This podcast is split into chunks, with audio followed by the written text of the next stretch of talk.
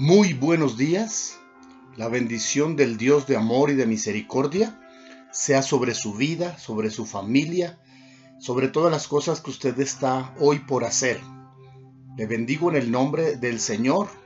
Un gran saludo a toda la comunidad del reino, a toda la comunidad La Promesa, a cada uno de los de las familias pastorales, a cada amigo, hermano, familiar Dios está hoy en medio de su vida para bendecirlo, para ayudarle.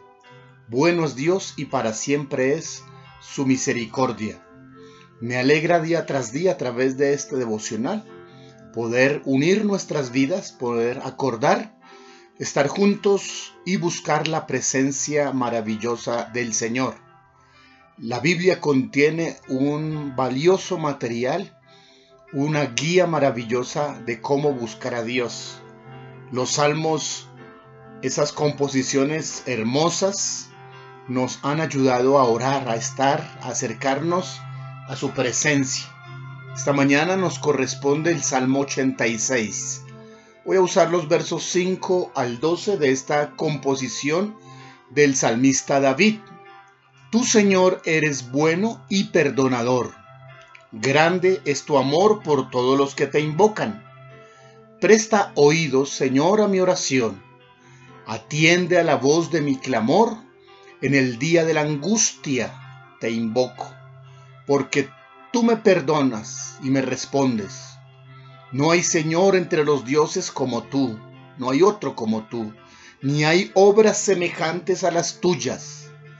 Todas las naciones que has creado vendrán Señor, y ante ti se postrarán y glorificarán tu nombre, porque tú eres grande y haces maravillas, solo tú eres Dios.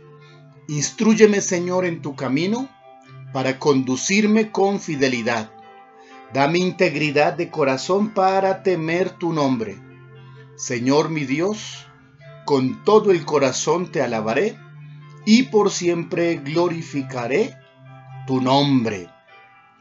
Esta canción de David, por lo menos estos versos, contienen dos aspectos interesantes. En primer lugar, ¿quién es Dios? Para David, Dios en primer lugar es bueno y manifiesta su bondad al perdonar. Así que encuentra en Dios su bondad y la capacidad que Él tiene para pasar por alto nuestras fallas, nuestros errores, nuestros pecados. Dios no nos ha pagado conforme a nuestras maldades. Cada día es su misericordia, la ha extendido y ha tenido paciencia porque día tras día pecamos, pero podemos arrepentirnos y David nos recuerda que Dios es perdonador. También dice el verso 5 que Dios es misericordioso y una manera de mostrar su misericordia con nosotros es que atiende a la oración. Miles de personas intentan rezar, intentan buscar la respuesta de Dios y sienten que el cielo está cerrado. Hay gente que se atreve a decir, Dios no me escucha. No pueden orar, no pueden acercarse a Dios. Nosotros cada día vemos su misericordia en que podemos adorarle, alabarle, orar a Él y Él atiende a nuestra oración. Es la manera de mostrarnos su misericordia. En tercer lugar, para David Dios es incomparable, dice el verso 8.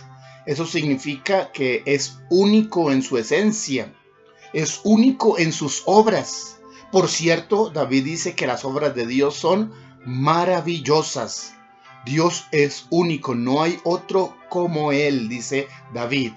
Y también dice el verso 8 que Dios es digno de ser exaltado por todos. Todas las naciones, todos los pueblos, todos debemos dar a Dios adoración. Él es único, Él es grande y Él es digno de ser exaltado por todos.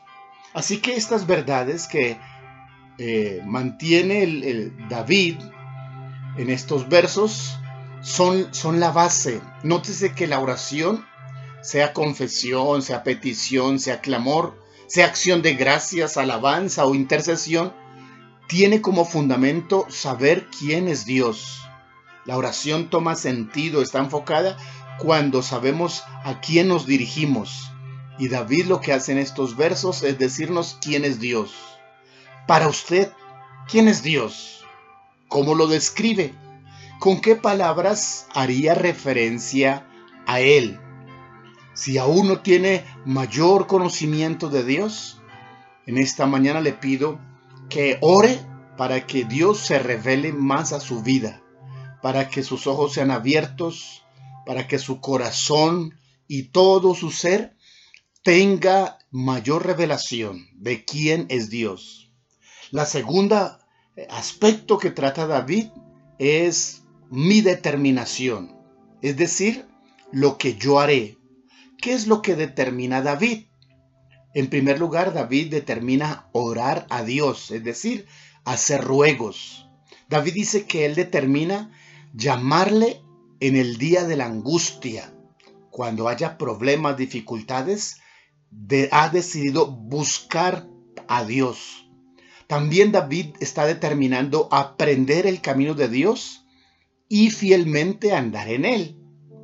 David determina afirmar su corazón y temer a Dios. Y finalmente David determina alabarle por siempre. Así que David expresa una vez sabe y describe quién es Dios, su determinación, su decisión por orar, por buscar, por llamarle en el momento de la angustia. Hoy, ¿usted qué determina para su vida? Hoy, ¿qué hará usted cuando se presente el momento de la angustia, del problema, de la crisis? ¿Cuál es su decisión? ¿Cuál será su resolución para este 2020? También esta segunda parte nos ayuda a tener oraciones, a hacer ruegos, a determinar. Ahora que está iniciando este año, le invito a que conozca más y más a Dios y le invito a tomar determinaciones en su corazón de buscar, de acercarse, de conocer, de seguir los pasos del Señor. Que la bendición de Dios le acompañe hoy en todos los aspectos de su vida.